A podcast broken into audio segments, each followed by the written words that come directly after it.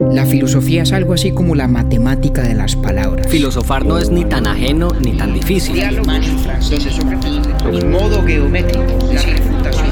Ahí tengo yo otra pregunta.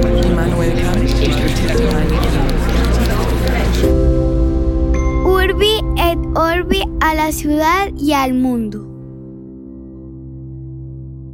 Buenos días, buenas tardes, buenas noches. Hoy vamos a hablar sobre los conceptos de pobreza y desigualdad, desde dos principios muy interesantes que además se oponen entre sí. La primera, la del filósofo Harry Frankfurt, quien dice que cuando uno habla de desigualdad y cree que está preocupado por ella, en realidad este interés refiere más al concepto de bienestar. Frankfurt dice que la desigualdad no es un problema en sí misma. Pero Rousseau en cambio dice que sí, porque el nivel de bienestar de una persona, dice él, sí tiene mucho que ver con su lugar en una sociedad en relación con los demás, al ser esto parte de la psicología fundamental de los seres humanos. Este episodio es un intento de hacer explícitas las preocupaciones que motivan nuestros juicios sobre una sociedad, cuando hablamos sobre conceptos como la igualdad, la desigualdad y la pobreza, y la manera como se relacionan estos conceptos entre sí. Este es pobreza y desigualdad.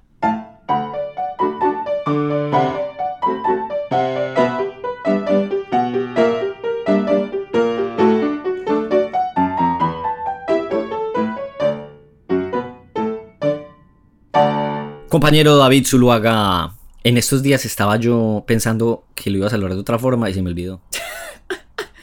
pues ya con eso varió suficientemente el saludo. ¿Qué más, Octi? Eh, por eso. Bien, hermano, ¿usted qué? ¿Cómo va la cosa? Bien, bien, bien. Le tengo un dato bien inútil, no sé qué tan divertido. A ver, suéltelo. Pues, este sí es, pues, mejor dicho, sacado de, cualquier eh, categoría posible mm, en Urbi et Orbi. Como le parece que antes de grabar este capítulo de filosofía con usted, me pusieron a hacer pan de bonos. Ajá. ¿Ya? Sí. Es un dato bien inútil, ¿no? No, parce. no. Octavio, por Dios bendito. Bueno. Sin comentario. fuera de concurso. Le voy a decir, funcionó primero por su reacción y segundo porque le saqué un parse en grabación. Por dicho, este, de haberlo sabido antes, lo hubiera echado desde el capítulo 2. No, no, no, no, no, no, no. Pues eso por Yo no, tengo límite, yo no tengo límite No, por lo visto no, no conoce, no conoce. No conozco. Pues pucha, Octavio. Deje así. Pero bueno, entremos en materia. Entremos en materia por favor. pero ¿sabe, ¿sabe qué es lo que pasa? Yo creo que es que yo estoy nervioso porque usted a este episodio me pidió eh, algo que usualmente a mí me, alegra, me alegraba cuando estudiaba pues en la universidad, cuando un profesor me lo decía, pero en cambio en Urbi terminó. Y es que usted me dijo, no, en este no lea nada, no se prepare que todo bien. Y estoy, estoy así como que me sacó usted de, de la rutina de preparación y estoy, estoy nervioso. Bueno, pero es que de vez en cuando yo creo que es chévere que, que nos le midamos a charlar y a pensar a pelo, como dicen los montadores, ¿no? Exactamente. Bueno, pues aquí estoy, aquí estoy virgen completamente de lo que vamos a hacer hoy. Solo tengo el tema del día, que es pobreza y desigualdad, del cual hemos hablado por fuera de micrófono en, varias ocasiones usted y yo y demás. Sí. Pero eh, de ahí a que sepa qué es lo que va a pasar a continuación en los próximos 50 eh, minutos, no tengo idea alguna. Exactamente. Eh, bueno, pues yo tampoco. Vamos a ver esto cómo nos resulta. Ya somos dos. A ver, venga entonces, pues por dónde empieza uno, por el principio.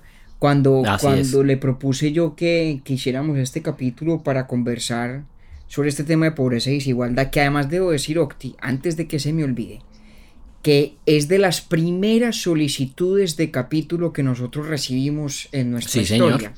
De, eso sí me acuerdo muy bien. De don Germán Botero, además que en ese momento... Uno de nuestros corresponsales más eh, tempranos, que tuvo Urbi Torbi por allá en, yo creo que en abril mismo, cuando nosotros empezamos. Yo creo que sí, de los, de los más originales pelagatos, em, digo en el sentido de, que estuvo en el origen de todo esto, y creo que además en esa época nos estaba escuchando desde Suiza. Em, sí, ¿dónde andará un Germán hoy en día? No, ni idea. No sé si en Suiza o en Medellín, pero, pero en todo caso, don Germán nos propuso este tema y, bueno, yo pues como que, como que lo teníamos en la lista y decidimos rescatarlo, desempolvarlo, esa larguísima lista nuestra. Em, una evidencia entre otras de lo que yo, y, también usted me imagino en correo electrónico, yo en Instagram eh, le respondo a los eh, pelagatos que, me, que mm, nos proponen temas nuevos y es que nosotros vamos pagando desde las deudas más antiguas. Sí, es correcto, es correcto. Nos, nos, demoramos a veces en llegar a una sugerencia, pero ninguna se pierde. De toda tenemos acuciosa nota y de ese inventario salen las decisiones editoriales de los capítulos que hacemos. Pero bueno, hecha la, aclaración em, de que este capítulo pues es por sugerencia de don Germán el tema, pues venga yo le pregunto a usted, si usted le dice, oiga, venga, sentémonos a hablar filosóficamente de esto de la pobreza y la desigualdad, ¿a usted qué se le viene a la mente? Lo primero que se me viene a la mente es un concepto del cual incluso yo hablé con usted hace más de tres años tal vez, eh, ingreso básico universal. Eso es lo primero que se me aparece como en el, en el espectro de lo que podría uno eh, desarrollar alrededor de, la temática de la pobreza y la desigualdad. ¿Por qué? ¿Puedo citar la conversación que tuvimos en ese momento? Sí, claro. Bueno, pues eh, porque pasó obviamente como a, manera de, trampilla, porque entonces vea que sí tenía alguna información previa sin saberlo a ciencia cierta.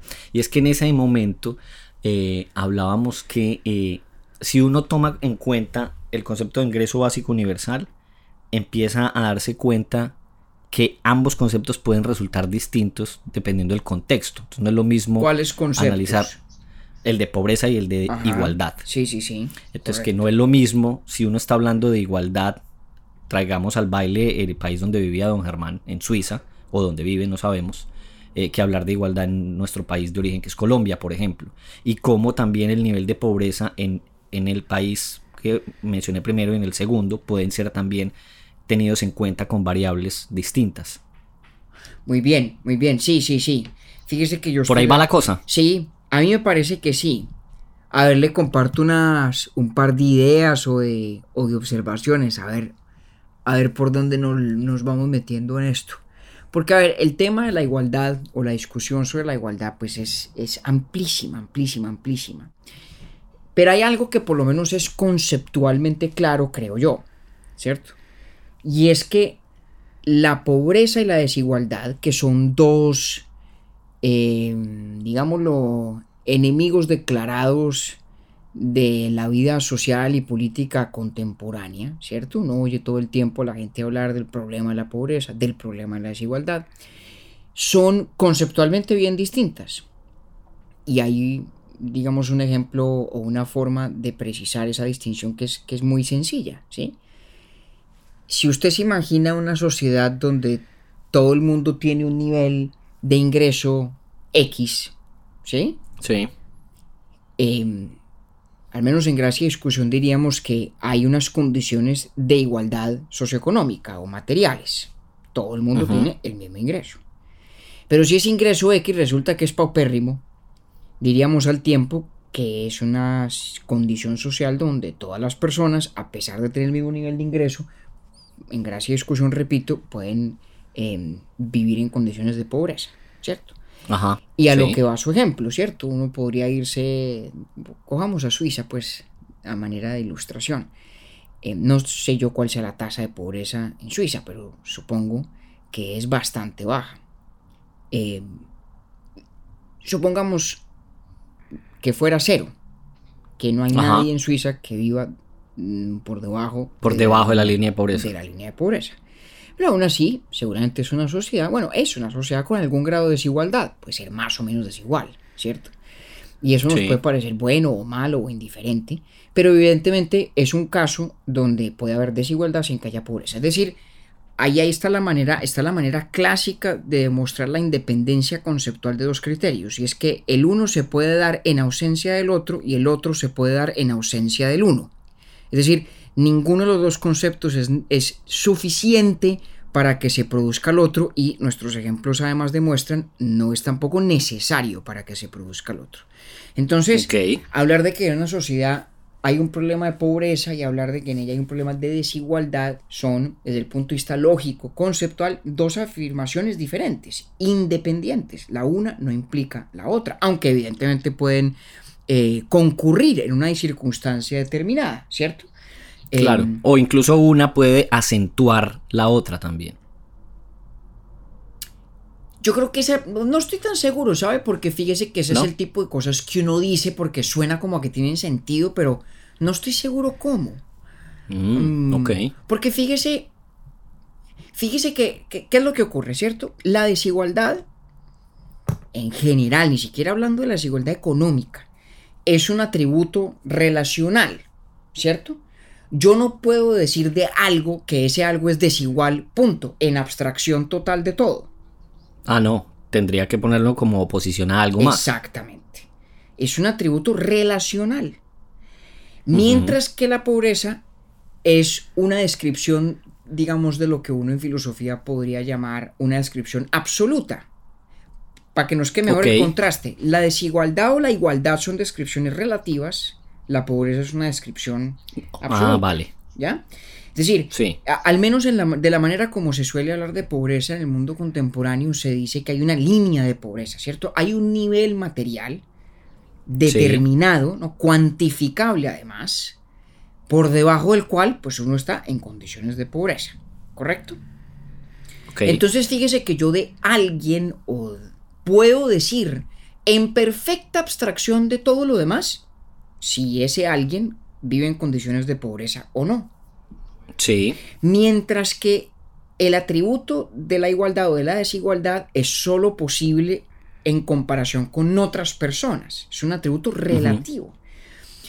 Es decir, no solamente son conceptos independientes, sino que son tipos de caracterización diferentes. Entonces no estoy tan seguro yo desde el punto de vista lógico, repito, que tengan esa relación de de reforzarse el uno a lo otro. Exacto, que la pobreza refuerce la desigualdad o la acentúe, como dije yo al comienzo. Eso entonces, eh, bajo la, perspectiva lógica que usted está planteando, pues de pronto no, resulta tan así. No estoy tan seguro porque, a ver, hagamos un ejemplo, pongamos un ejemplo concreto, ¿cierto? Supóngase que hay una sociedad de 10 personas, donde hay 5 que viven en condiciones de pobreza, ¿cierto? Sí. Y resulta que los otros 5 son riquísimos.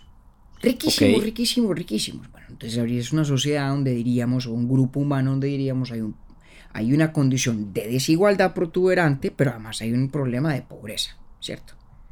Sí. Ahora imagínense que en esa, ese grupo de 10 lo recompusiéramos y resulta que entonces ahora hay 6 que están debajo de la línea de pobreza y 4 que están levemente por encima.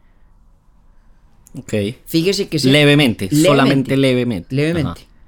Ese es un escenario donde creía yo a todas luces, desde el punto de vista lógico, hay más pobreza y menos desigualdad.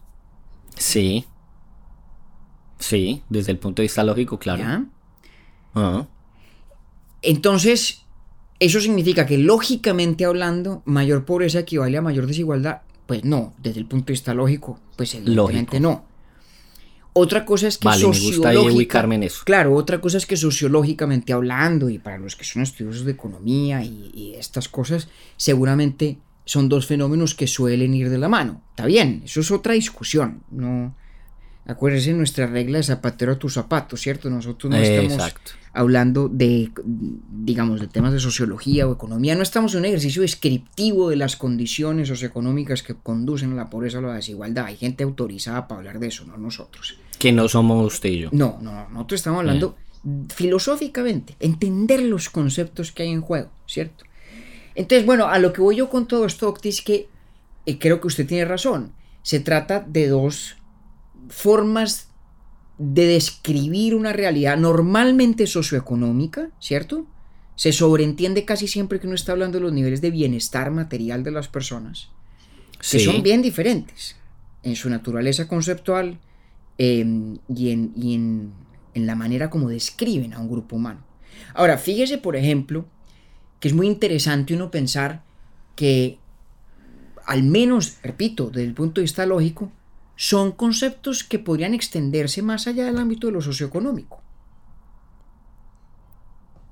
Porque, por ejemplo, el poder político en todas las sociedades, en gracia y discusión, tiene una repartición bastante desigual. Bastante desigual. Hay gente, ¿no? Tan sencillo como que hay un tipo que es juez y hay una señora que es policía y uno que no es ni lo uno ni lo otro. ¿No? Y no tiene ni la autoridad del juez ni la del policía. ¿Sí? Em, esto es una observación muy vieja, ¿no? Ya Rousseau se preocupó mucho por esto, por la idea de que la sola existencia de un gobierno implica una dinámica de desigualdad en la dimensión política del ejercicio del poder político. Pero bueno, que lo ha tratado de compensar el concepto de democracia participativa.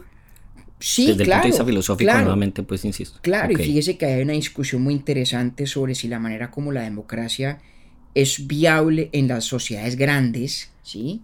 Que es un esquema representativo donde se delega el ejercicio directo del poder, si eso todavía eso no es democracia. Hay gente que ha discutido eso, porque claro, la comparación es con el caso de Atenas, donde los cargos públicos llegaba uno a ellos o accedía a ellos por lotería, de manera que en principio, en teoría, todo el mundo podía terminar asumiendo funciones de gobierno y públicas y muchas decisiones se tomaban era en asambleas pues muy grandes de ciudadanos.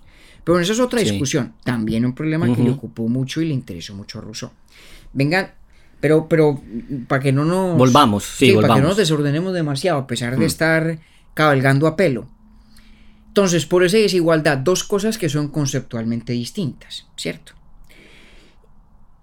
Y que la manera como solemos hablar en, en la vida democrática y política en las sociedades contemporáneas, pues Parece que las dos son malas, en principio. Ok. ¿Cierto? Sí. Y es muy interesante sentarse y mirar, bueno, filosóficamente, ¿por qué? ¿Cuál es el problema detrás de lo uno y, de lo otro? ¿Cierto? Em, y, hay, y hay gente aquí que tiene unas posturas bien, bien interesantes, Octi. Hay una escuela de pensamiento, hay varias escuelas. Le voy a contar algunas, algunas posturas frente a esta discusión que algún día tendremos que hacer sendos capítulos para profundizar en muchas de ellas, pero como para empezar a, a, explorar. A sembrar. A sembrar, como hicimos sobre la filosofía de la mente, ¿no? Eh, en su momento, antes de luego cavar un poco más hondo cuando hablamos de la mente extendida, y bueno, ya en un futuro hablaremos de otras, de otras vertientes. Hay, una, hay un grupo de pensadores, de filósofos que dicen que la desigualdad en sí misma no es un problema. Wow. Es decir, que, el hecho de que de dos términos se diga que son iguales, no se sigue nada, ni bueno ni malo. Es decir, que no hay, no hay ninguna razón para pensar moralmente que una condición de igualdad, en ausencia de toda otra consideración, tenga especial valor moral. Siempre es buena. o, que importe que sea igual. ¿Sí? Sí. Este argumento lo tiene, por ejemplo, nuestro, nuestro muy querido y admirado Harry Frankfurt. ¿No? Ok. Él, dice, él lo dice en inglés así, dice que equality has no intrinsic moral importance. La igualdad no tiene importancia moral intrínseca. Y fíjese que además lo dice en términos bien generales, no solamente cuando habla de la desigualdad socioeconómica, por ejemplo. En general. Sí, está hablando en general del concepto. Correcto, correcto. Y dice que no tiene importancia Moral intrínseca. Correcto. Pucha, que eso suena chocante, digamos, frente a la sensibilidad em, pues contemporánea, creería yo, la gran mayoría de las personas. Pues interesante. Claro, porque, porque además es que es, es, bien difícil no, usted, no pensar inmediatamente en, en, el aspecto social de la igualdad. Claro. claro que choca. Mm. Claro, claro. Entonces. Pero está bueno eso, que es estirar el concepto y llevarlo es al, a la lógica, más no a una circunstancia específica. Correcto, correcto, correcto. Ah. Em, entonces, venga, hagamos el ejercicio de cómo, se debe hacer cuando uno hace filosofía con rigor, de ver la mejor cara posible un argumento, incluso cuando uno le parezca chocante eh, en el primer encuentro. Frankfurt a mí me parece que dice tres cosas que son importantes para entender esa, esa, esa afirmación de que la igualdad no tiene importancia moral intrínseca. Primera cosa que dice. Dice que la gente cuando se preocupa por la igualdad o dice preocuparse por la igualdad, casi siempre se está preocupando en realidad por otra cosa, pero la describe en términos de la igualdad o la desigualdad. Él dice que la gente se preocupa es por el bienestar de los demás. y que equivocadamente presenta ese argumento como un argumento acerca de la desigualdad. ¿Cierto? Claro. Entiendo. Entonces, convirtamos. a Frankfurt, pues, lo que estoy diciendo. Exacto, convirtámoslo a nuestra discusión, los términos de, nuestro planteamiento. Frankfurt diría que cuando la gente de pronto en una sociedad eh, de ingreso bajo o medio, cuando la gente dice, uy, qué grave la desigualdad, Frankfurt diría, bueno, seguramente la mayoría de las personas lo que en realidad les incomoda o les preocupa es la pobreza. Y lo describe la pobreza. en términos La ausencia de, bienestar de los pocos o de los muchos.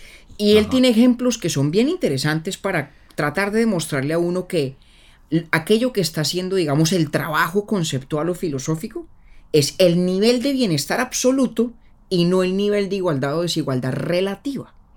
Entonces, venga, le Nivel de bienestar absoluto y no el de desigualdad relativa. Ajá, voy bien. Bien. Sí, sí. Entonces, él pone el siguiente. Esto es, digamos, una versión mía de un ejemplo que él pone. Volvamos a nuestras sociedades con las que estábamos jugando. Ah, no, yo no hago. Vea, ya le he dado la vuelta a, ese, a esa sociedad de 10 como cuatro veces. Listo, entonces ahora sí, pero hágale, sígale dando. Entonces, ahora cojamos dos sociedades de 10 personas, ¿cierto? Ajá. Hay una sociedad que es la misma de la que hablábamos hace un rato. Seis personas que viven debajo de la línea de pobreza, cuatro que viven un poquitico por encima. Sí. ¿Cierto? Sí. Una sociedad donde estamos postulando los niveles de desigualdad son relativamente bajos, ¿no? Desde el punto de vista de cualquier medición cuantitativa de los niveles de ingreso. Claro, pero, desigualdad hay, hay poca. Muy poca, pero el 60% de esa sociedad vive en condiciones de pobreza, ¿cierto? Y entonces, imagínense ahora otra sociedad de 10 personas. Sí. Donde resulta que hay 9 que son muy, muy, muy ricos. Y hay una persona, o mejor, para que nos quede mejor el ejemplo, hay 5 que son muy, muy, muy ricos. Y 5 que viven bastante bien. ¿Qué platica? Pero bastante menos que los otros. Pero bastante menos que los otros. Exacto. O sea, hay 5 Jeff Bezos y otros cinco pues normalitos. y pero viven bien. Y muy bueno que usted lo ponga así, porque el ejemplo que él usa, él dice, yo no, dice Frankfurt, yo nunca he oído a nadie poner el grito en el cielo eh, sobre la desigualdad tan abismal que hay entre Jeff Bezos y la mayoría de ejecutivos razonablemente bien pagos que hay en una sociedad capitalista contemporánea. Okay. Ninguno de esos ejecutivos son pobres ni tienen nivel de bienestar bajo, pero la desigualdad no es, no es menor desde el punto de vista pues matemático. Entonces, por eso le decía que este ejemplo no es exactamente de Frankfurt, pero es, digamos, una variación sobre un tema de Frankfurt. Entonces, fíjese que al menos... Yo no me acordaba, yo, yo en los tours yo echaba el dato. Creo que era como 25 millones de dólares por minuto lo que se ganaba Jeff. Algo así, algo así ridículo. Ah, una vaina así. Entonces, imagínese usted compara eso con el CEO, incluso con el mismo CEO de una compañía en un país de América Latina, pues es la desigualdad ahí es enorme. no, o en Estados Unidos, para que ganen dólares. Coja usted el presidente de una compañía de tamaño medio que se gane, o a decir cualquier vaina, no sé, que se gane un millón de dólares al año. Hombre, ese personaje está súper bien. Y está más bien que un berraco, claro. Pero el señor Besos tiene 50 mil veces eso, literalmente hablando, ¿sí? sí. No sé yo en cuánto esté la fortuna de Besos hoy, ¿no? Pero, no, pues eso ya. Pero ilustra lo que queremos decir. Y entonces Frankfurt dice, óigame, si usted de verdad lo que le preocupa y le obsesiona es la igualdad o desigualdad y no el nivel absoluto de bienestar, a usted le parecería más grave la situación de nuestra sociedad de cinco mm. mega ricos y cinco riqueticos que la sociedad de los seis que están en condición de pobreza y cuatro levemente por encima de la línea de pobreza. Ese riqueticos me, me acordó de una amiga que dice millonetas. es como de la misma familia. Exacto. Un riquete. sí. Entonces, entonces, fíjese que hay un argumento. Primero, que cuando la gente normalmente se queja de la desigualdad, en realidad se está quejando es de los niveles absolutos de bienestar o, no, o ausencia de bienestar.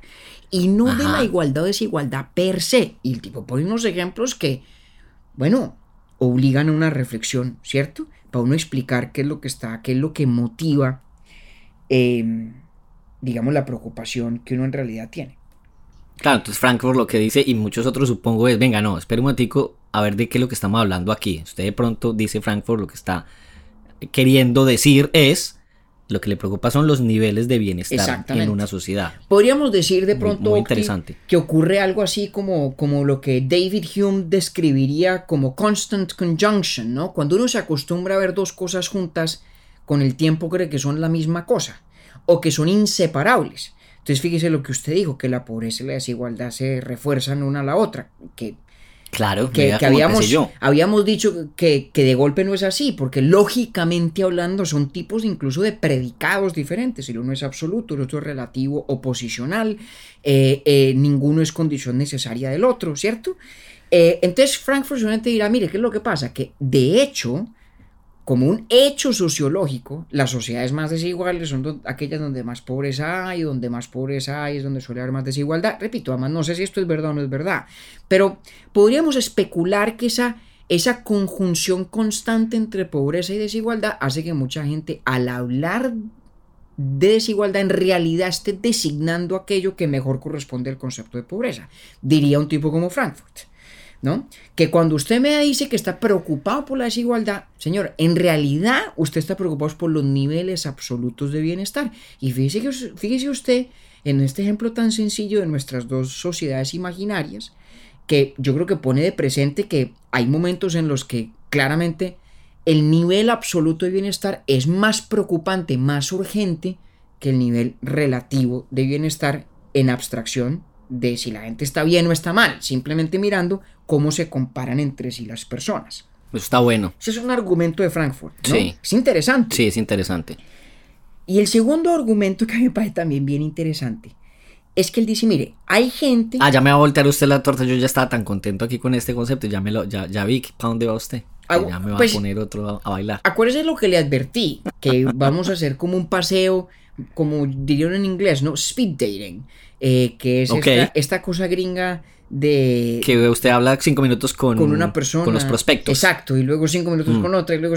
Vamos a hacer un poquito eso como, para como para tocar brevemente varios de los ángulos argumentativos de esta discusión que es apasionante y a la que luego pues le, le tendremos que dedicar muchas más horas. Segundo argumento de Frankfurt que a mí me parece interesante. Mucha gente entonces, dice Frankfurt, confunde la preocupación con los niveles absolutos de bienestar con una preocupación por los niveles relativos de bienestar.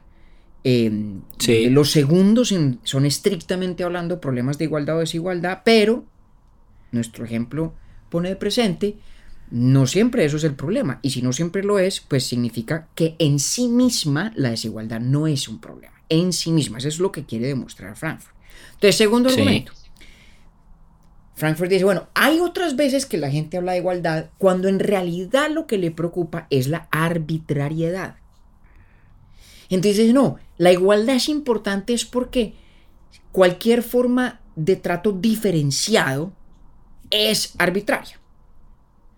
¿Cierto? Entonces, si, si Octavio y María Cristina Em, no sé, se presentan, pongamos el caso más sencillo, se presentan ante un funcionario público a pedir un servicio y a Octavio se lo confieren y a María Cristina no, sin ninguna razón, pues uno dice, oiga, qué arbitrariedad, eso es una violación de los derechos de igualdad. Sí. Pero entonces Frankfurt lo que dice es que, de nuevo, cuando nos preocupa la arbitrariedad, el problema no es la desigualdad per se. El problema ¿Sino qué? es que no haya una debida respuesta o una debida consideración que exprese respeto por el otro. Y resulta, dice Frankfurt, que la debida consideración que expresa respeto por el otro muy frecuentemente exige tratos desiguales. Yo un poquitico mético. Esa última parte que ahí me perdí. Entonces, mire, básicamente lo que él dice es lo siguiente. Usted a veces habla de que la igualdad es, es importante y que la desigualdad en sí mismo es un problema, cuando en realidad lo que le preocupa es que no haya diferenciaciones arbitrarias entre las personas.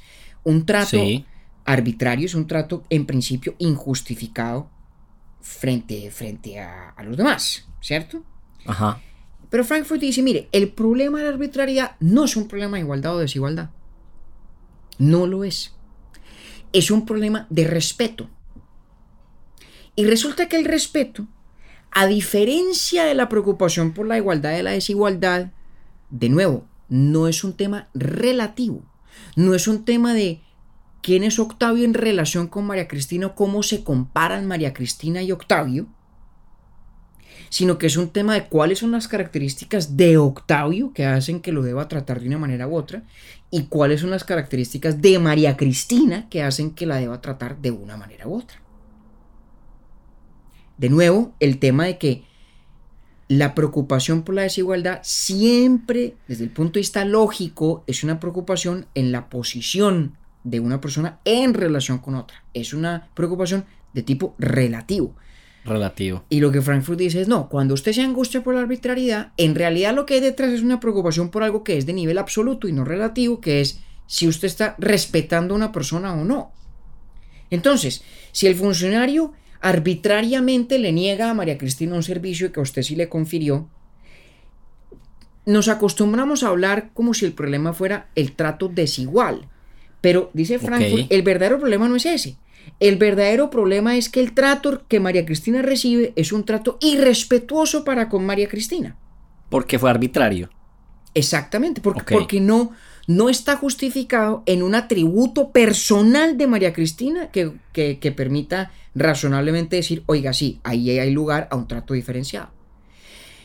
Y esto puede parecer una discusión, digamos, verbal, ¿Qué diferencia hay decir que el problema es que los traten desigualmente o que el problema es que los traten, que traten a María Cristina de manera irrespetuosa? Pero Frankfurt aquí está siguiéndole la pista algo importante. Y es que así como estamos acostumbrados en describir ciertos problemas como problemas de desigualdad, también estamos muy acostumbrados a pensar que ciertas formas de desigualdad de hecho son buenas. Entonces, le voy a poner un ejemplo pues muy, muy sencillo. Em, y digamos, estos ejemplos pueden sonar polémicos, pero repito, son, estamos haciendo un ejercicio muy conceptual, muy desde el punto de vista lógico, ¿cierto? Sí.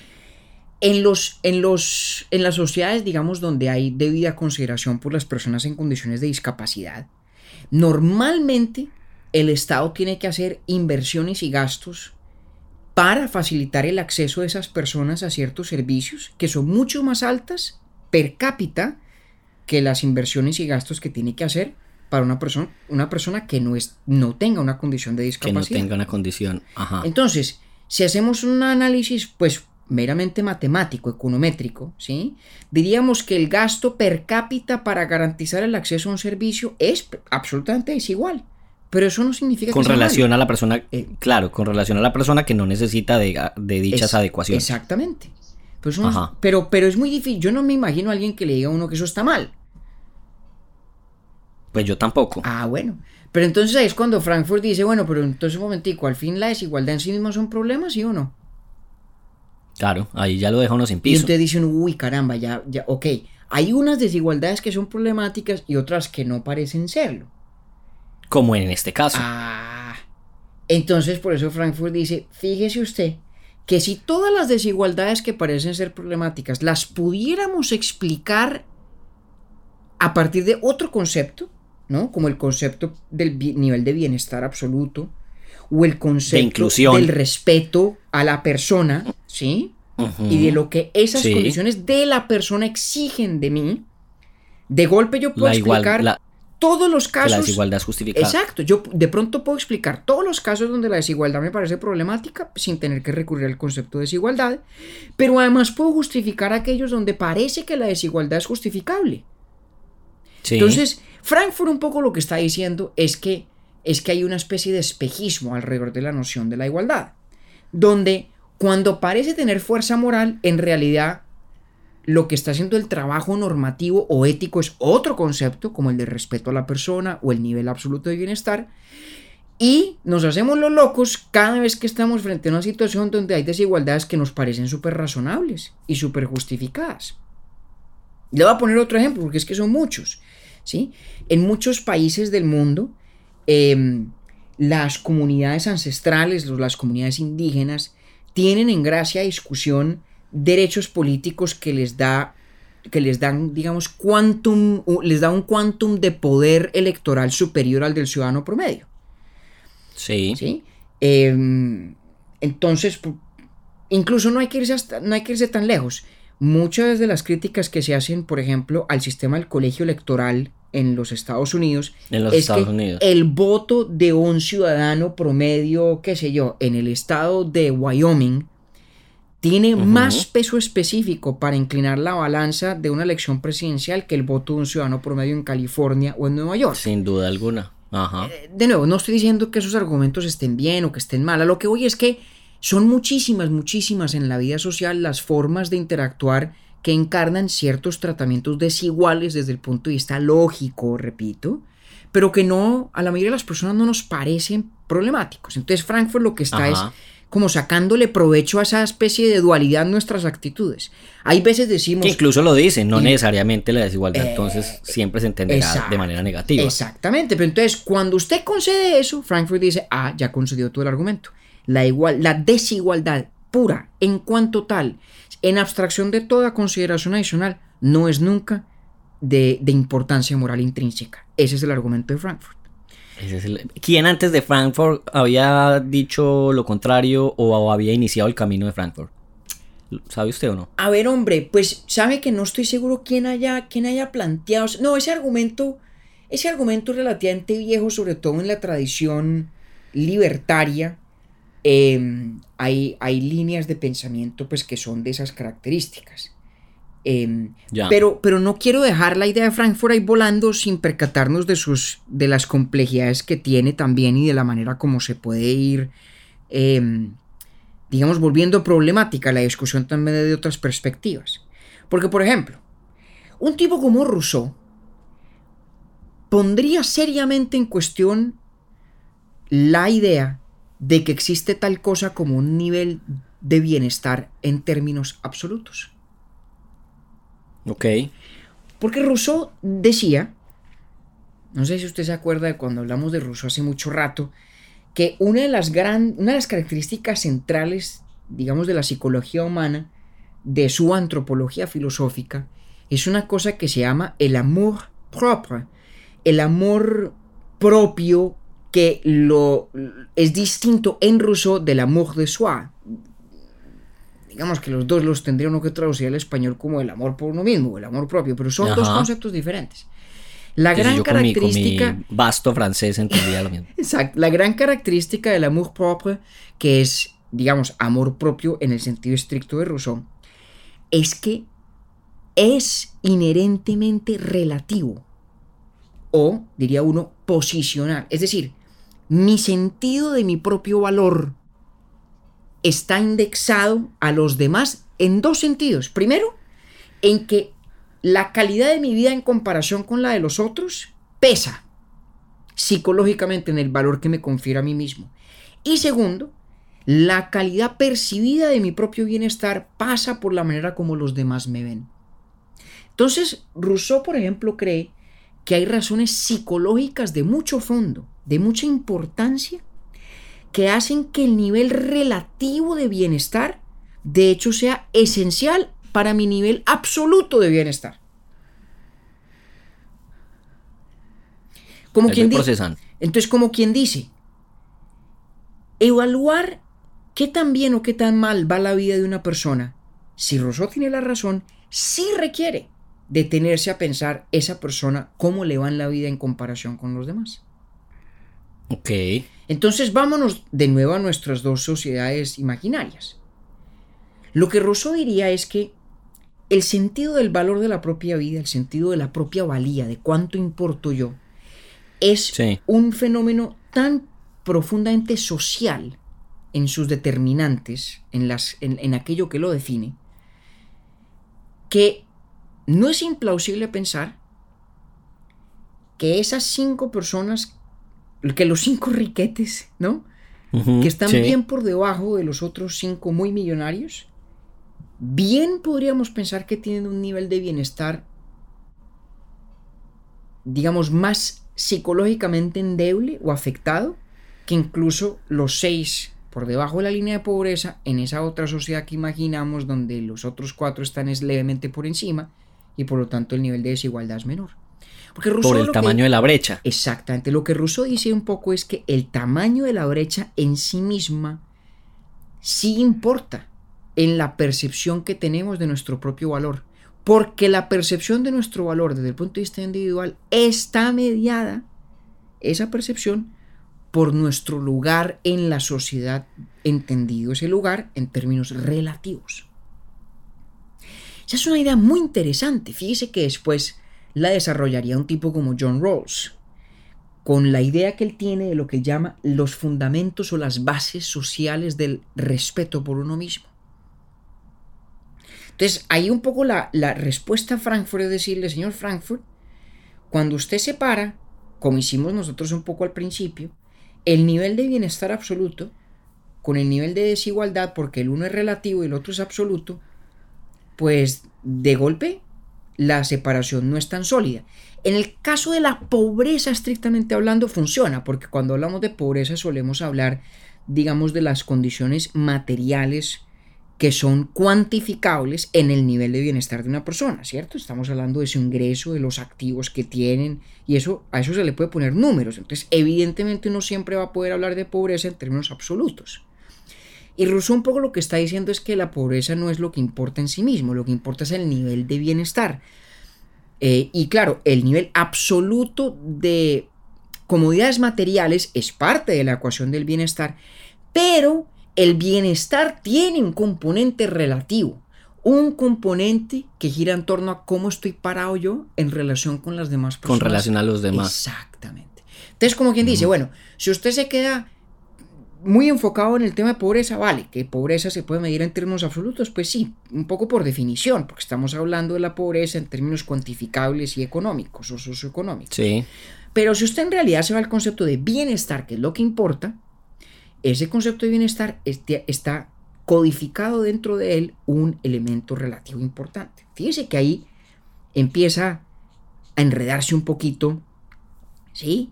Eh, el análisis, la reflexión. Pero entonces por eso también podría ser que eh, en la actualidad, como el tamaño de la brecha es tal, la gente eh, echa mano del concepto de igualdad de esa manera. Porque la percepción que tiene quien está por debajo de la línea, si es que lo que nos pones en este tema es, está viendo cómo el otro grupo está bastante lejos y eso crea en él una sensación adicional. Claro, un tipo como Rousseau lo que diría es, ahí hay digamos un, una erosión de las bases del respeto por uno mismo. Lo pongo en los términos de lo que, que, que utilizaría Rawls un par de siglos después. ¿Sí? Y un poco ahí la reflexión que hace un tipo como Rousseau es que, pues al fin y al cabo, las desigualdades socioeconómicas pues son hechura nuestra. Rawls está de acuerdo con eso. ¿Cuál dice eso? Rousseau. Rousseau. Son hechura nuestra. Las desigualdades, digamos, naturales existen. En el sentido de que, pues, una persona es más alta que otra. Una persona tiene una voz diferente a la de otra. Una persona ve mejor que otra. son las desigualdades de natura. Nadie discute que eso existe. Pero la manifestación social de esas desigualdades es cuestión del artificio, para usar esa importantísima diferencia que traza Rousseau.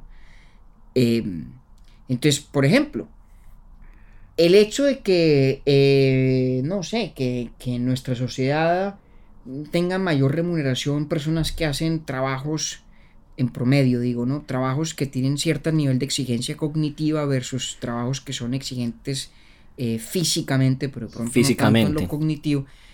Eso, eso no es una cosa que esté dada por la naturaleza. Eso es parte de nuestras instituciones, de la manera como nos hemos organizado. Entonces un tipo como Rousseau dice, pues venga, si uno sabe que al nivel de la antropología filosófica fundamental, los niveles relativos de bienestar socioeconómico de hecho inciden en el nivel absoluto de bienestar, punto. Y si además las manifestaciones socioeconómicas de las desigualdades naturales son cuestión de nuestra escogencia, de nuestras decisiones colectivas como humanidad, pues ¿cuál es el problema con cambiarlas? Con ajustarlas. Claro. Que es un poco el impulso de distintas visiones filosóficas que defienden alguna algún planteamiento del principio de igualdad. Que son muchas, ¿no? Ok. Eh, sí. ¿No? Por ejemplo, un tipo como Rawls cree básicamente, podríamos decir, en la presunción de la igualdad, como diciendo, mire, a menos que haya una razón de peso para desviarnos de una norma de igualdad, todo debería ser, digamos, por iguales porciones, por así decirlo, ¿no? Y una desviación de la igualdad es, es justificable si y solo si, en principio, todo el mundo podría aceptarla em, en un escenario deliberativo ideal, de lo que él llama la posición original. ¿sí? Em, y el debate se sigue enredando, se sigue enredando, porque entonces luego entran unas discusiones muy importantes sobre la relación entre la igualdad y la libertad. Sobre si la igualdad y la libertad tienen ciertas incompatibilidades. Entonces, por ejemplo, el gran Robert Nozick, eh, como la mayoría de los libertarios, creen que las doctrinas em, que defienden algún nivel de igualdad socioeconómica son incompatibles con el principio de libertad porque usted no puede permitirle a la gente hacer lo que le da la gana con su plata. Para ponerlo en términos muy sencillos. Porque cuando la gente haga lo que le dé la gana con su plata, terminarán produciéndose distribuciones desiguales del ingreso. Entonces usted casi que después de cada transacción libre entre personas tendría que coger a todo el mundo y decir, no, no, no, no, no, venga. Y les devuelve la, las fichitas a cada quien. Eh, eso es, ese argumento muy famoso y, por el ejemplo que usa Nozick se conoce en la literatura filosófica como el argumento de Wilt Chamberlain, donde Nozick se imagina una sociedad, como otra vez el ejemplo nuestro, ¿cierto?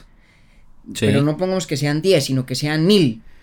Y entonces a todo el mundo se le dan, no sé, vamos que se le dan 100 dólares. ¿Cierto? Ok. Y resulta que entre los... A todo el mundo se le dan los mismos 100 dolaritos. Y resulta que uno de los mil eh, habitantes de esta sociedad es Will Chamberlain, que era aparentemente un basquetbolista muy famoso en los 80 o en los 70. ¿Cierto? Ok. Y entonces Will Chamberlain un día dice, ¿sabe qué? Voy a hacer un espectáculo de básquetbol y voy a cobrar a un dólar la boleta. ¿Cierto? Sí. Y resulta que a todo el mundo le encanta ir a ver a Will Chamberlain. Y todo el mundo feliz compra la boleta. Entonces, al cabo de la transacción, ¿cierto? Usted tiene 999 personas con 99 dólares en el bolsillo, ¿cierto? Sí. ¿Sí? Y usted tiene al señor Will Chamberlain con los 999 dólares que todo el mundo pagó más los 100 de él. Más los 100 que le dieron. ¿Cierto? Sí. Es decir, Chamberlain termina con 1099 dólares. Ajá. ¿Sí? Que es más o menos 11 veces la cantidad de plata que tendría cualquier otra persona en esa sociedad después de, la transacción libre, fruto de la decisión de cada quien. Entonces, la crítica que hace Nozick y que hacen los libertarios es, ah, mire, cada vez que usted deja que la gente actúe libremente, que la libertad opere en una sociedad, cualquier patrón distributivo terminará, digamos, frustrado. Entonces, la única forma de conservar un patrón distributivo es coartar el ejercicio de la libre actividad individual. Claro. Tengas todo 100, pero se los tiene que gastar en tal cosa. O no se los puede dar a Will Chamberlain. Pero entonces Will Chamberlain dice, bueno, entonces yo no hago el show. Y entonces pues él se quedó sin su plata, los demás se quedaron sin verlo. ¿no? Hay, entonces hay toda una discusión, pues, estoy simplificando mucho las cosas y algún día tendremos que hacer un capítulo sobre esa supuesta antítesis entre la igualdad y la libertad. Eh, o la igualdad de resultado, como la llaman algunos, la igualdad en, los bienes que tiene una persona, cosa que se suele distinguir de la, de la igualdad de oportunidades, ¿no? Donde lo que estamos tratando de equiparar entre las personas no es cuánto mm. tienen, sino a cuánto en principio podrían acceder em, si tomaran las mismas decisiones e hicieran el mismo nivel de esfuerzo. Y ese, y esa... Porque tampoco podría, porque también el, concepto falla si en cambio dicen, vamos a darle a todos 100 dólares, pero menos a usted, señor Chamberlain, porque como usted va a hacer un show, entonces va a ganar la plata por otro lado. Claro, claro, correcto. Correcto, pues digamos que en gracia y discusión esa no sería una repartición igualitaria de, la, de aquella pues que no se quiere poner en cuestión, ¿cierto? Pero entonces sí. dice que cuando entonces uno se va a la discusión de la igualdad de oportunidades, hay gente que se levanta y dice, venga, pero ahí hay un problema. Y es que el intento de aislar, digamos, el mérito y, el accidente, ¿sí? Es un intento mm, frustrado desde el principio, ¿no? Porque la idea de la igualdad de oportunidades básicamente lo que dice es que si usted equipara las circunstancias iniciales frente a las cuales, digamos, la gente eh, se ve abocada, pues ya las desigualdades que se produzcan fruto de las decisiones de cada quien, pues no son justificables, ¿cierto? Usted ha oído mucho, me imagino que ha oído la analogía de la carrera, si todo el mundo arranca en el mismo punto de la cancha, pues el que llega más rápido, el que, o sea, el que llega de último y el que llega de primero, pues nada, es justo. Porque pues uno se esforzó más o corrió más rápido y el otro menos. Pero si usted tuviera una carrera donde una persona arranca a 100 metros de la meta y el otro arranca a 900 metros de la meta, pues el resultado nunca será defensable. Entonces esa analogía de la carrera se usa mucho para defender lo que se llama la noción de igualdad de oportunidades. Pero como le digo, también tiene sus críticos.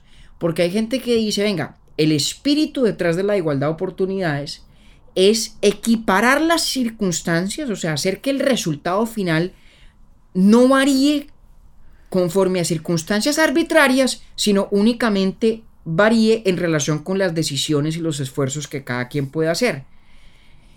Pero entonces luego abre usted el boquete de si la capacidad, digamos, natural de cada persona es también parte de las circunstancias arbitrarias o no. Porque hay gente que dice, no, es que el que, el que le fue bien entonces es porque se lo merece. Bueno, pero entonces sus habilidades naturales y genéticas y la crianza que usted no decidió son parte de sus merecimientos o no. Y arranca una discusión muy compleja sobre la igualdad y el mérito. Entonces, esto es un rollo bien complejo, Octi. Y creo que dejé por lo menos dos, dos eh, tópicos o dos antítesis muy mal desarrolladas en el contexto de esta conversación hoy con usted. No, pero véale, le voy a decir que no, porque entonces vamos a, vamos a recapitular. Sí. Em, Frankfurt plantea, asume el concepto de igualdad como que no tiene importancia moral intrínseca. Correcto. Sí, Ahí, es, donde él llega.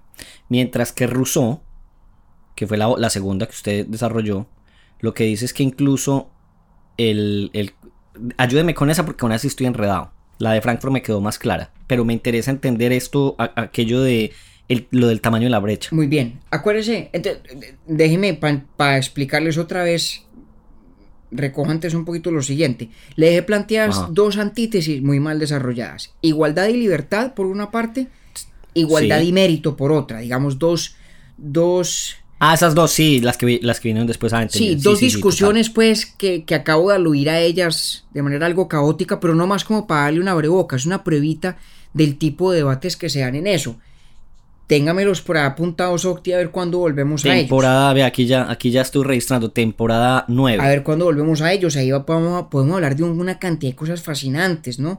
De Elizabeth Anderson y de, y de Ronald Dworkin y de John Rawls, y hablamos más de Rousseau y nos pegamos una buena conversada sobre Nozick y los libertarios. Y bueno, ahí podemos cortar una cantidad de tela muy, muy chévere sobre esa discusión alrededor de la igualdad. Pero hoy yo había querido de pronto, eh, sobre todo, gastarle rato como hicimos, Octi, a la postura de pronto menos, menos intuitiva de todas, ¿cierto?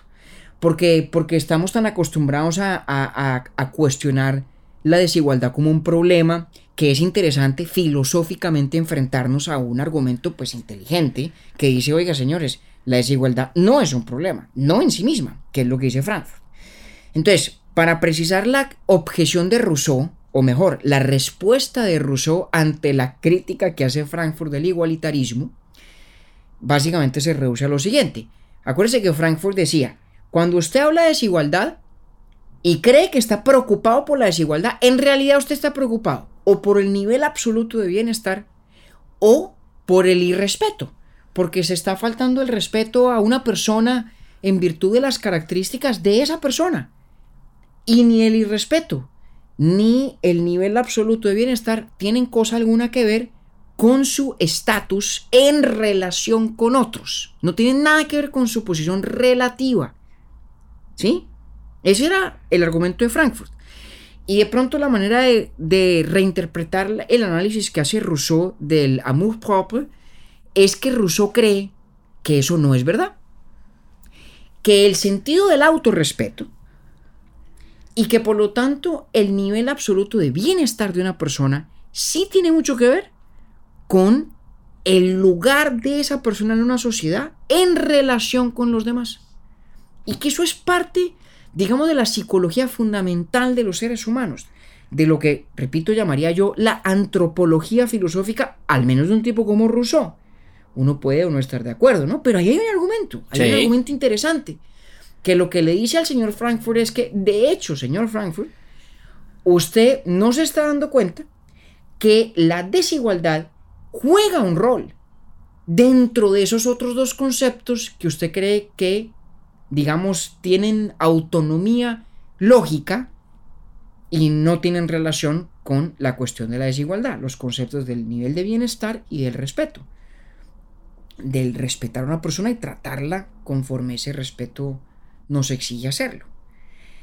Entonces, como quien dice, ahí hay uno, Octi, y me tendrá que perdonar usted y los pelagatos porque pues se nota cuando, cuando estamos cabalgando a pelo que, la cosa siempre es un poquito más, más desordenada, pero, pero hay que haber planteado al menos uno de tantos debates sobre el tema de la igualdad que me parece interesante que demos con el paso de los días, pero que quería arrancar por lo menos con este, que, que me parece que, que le plantea a uno un desafío de hacer explícitas las las preocupaciones que en realidad motivan nuestros juicios sobre una sociedad cuando hablamos de manera explícita en términos de igualdad o desigualdad y pobreza o falta de pobreza y de la manera como se relacionan estos conceptos entre sí. Me gusta, me gusta, me gusta la perspectiva lógica del concepto y empezar a verlo desde, desde lados distintos.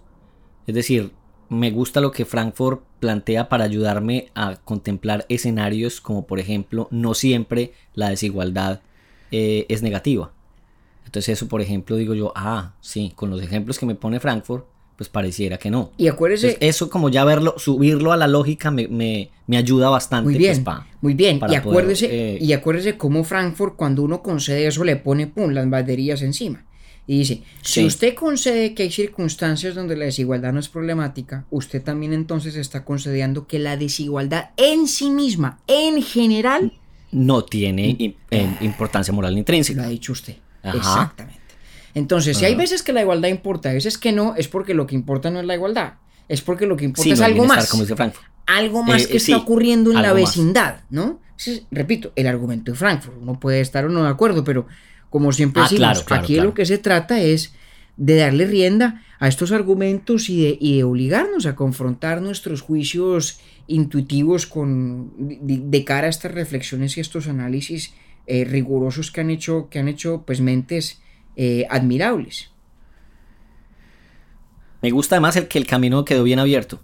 Bueno, me, dejas, me, me deja usted cerrar con una cosita muy sencilla. No, no quería dejar del todo suelto el punto de partida cuando usted habló del tema del ingreso básico universal. Es una cosa bien interesante, porque fíjese que la idea del ingreso básico universal o la renta básica o la renta única universal es que todo el mundo en una sociedad debería recibir un nivel de ingreso X, ¿no? Garantizado por el Estado. Es decir, todo el mundo se le garantizaría, garan, caramba, yo también me re... garantizaría a todo el mundo se garantizaría. un nivel mínimo, pero además el mismo nivel mínimo de bienestar, digamos, socioeconómico. Sí. A todo el mundo. Eso significa que si yo implemento esa política, eh, pues para hablar, para hablar un ejemplo pendejo, en la sociedad de nuestros de nuestros cinco megamillonarios y nuestros cinco riquetes, si yo pusiera por norma el salario eh, básico universal, eh, pues se lo tendría que dar a los cinco riquetes y a los cinco millonarios también. A los cinco verdaderamente millonarios. sí, porque es básico universal. Y fíjese que eso significa matemáticamente que a lo mejor la reducción de la brecha pues es mínima. En ese escenario sí que lo es. Entonces, no es obvio que lo que uno esté remediando así sea, estrictamente hablando, el problema de desigualdad. Sí. Entonces está uno tal vez remediando el problema de unos niveles mínimos de bienestar. Pero acuérdese, cosa que parecería la razón a Frankfurt, pero acuérdese que luego está el lado del argumento de Rousseau que nos dice, hey pilas, acuérdese que la posición relativa que uno tiene en una sociedad sí pesa en su nivel de bienestar absoluto, entendido en un sentido más amplio que va más allá simplemente del nivel de ingreso. Entonces, fíjese que si uno le echa cabeza a todo este tema de la renta básica universal, ahí ya están planteadas muchas de estas discusiones em, para las cuales, pues, este, con el perdón de nuestros cinco pelagatos, no puede servir más que como em, un caótico abre bocas, pero que espero prometa mejores y más precisas Em, conversaciones sobre este tema, Octi. Hombre, compañero, no, la, está buena la temporada. Me está gustando. Bueno. A mí al menos. Ojalá que los pelagatos también. Me alegra, pues a mí también. Y usted y yo sabemos que con eso ya quedamos tranquilos. Un abrazo, compañero. Nos vemos entonces eh, con el próximo bailarín que va a estar bueno. Sí, señor. En, en 15 días nos vemos. En 15 días nos vemos para ese. Un abrazo. Un abrazo, Octi. Urbi et Orbi es producido por Bielo Media, con la música original de Felipe Durán, la coordinación general de Camilo Zuluaga y la dirección creativa de María Cristina Pimiento. Agradecemos especialmente a Luchi y Titín por la voz del cabezote y nuestro logo. Nosotros somos David Zuluaga y Octavio Galvis. Feliz día, feliz tarde o feliz noche.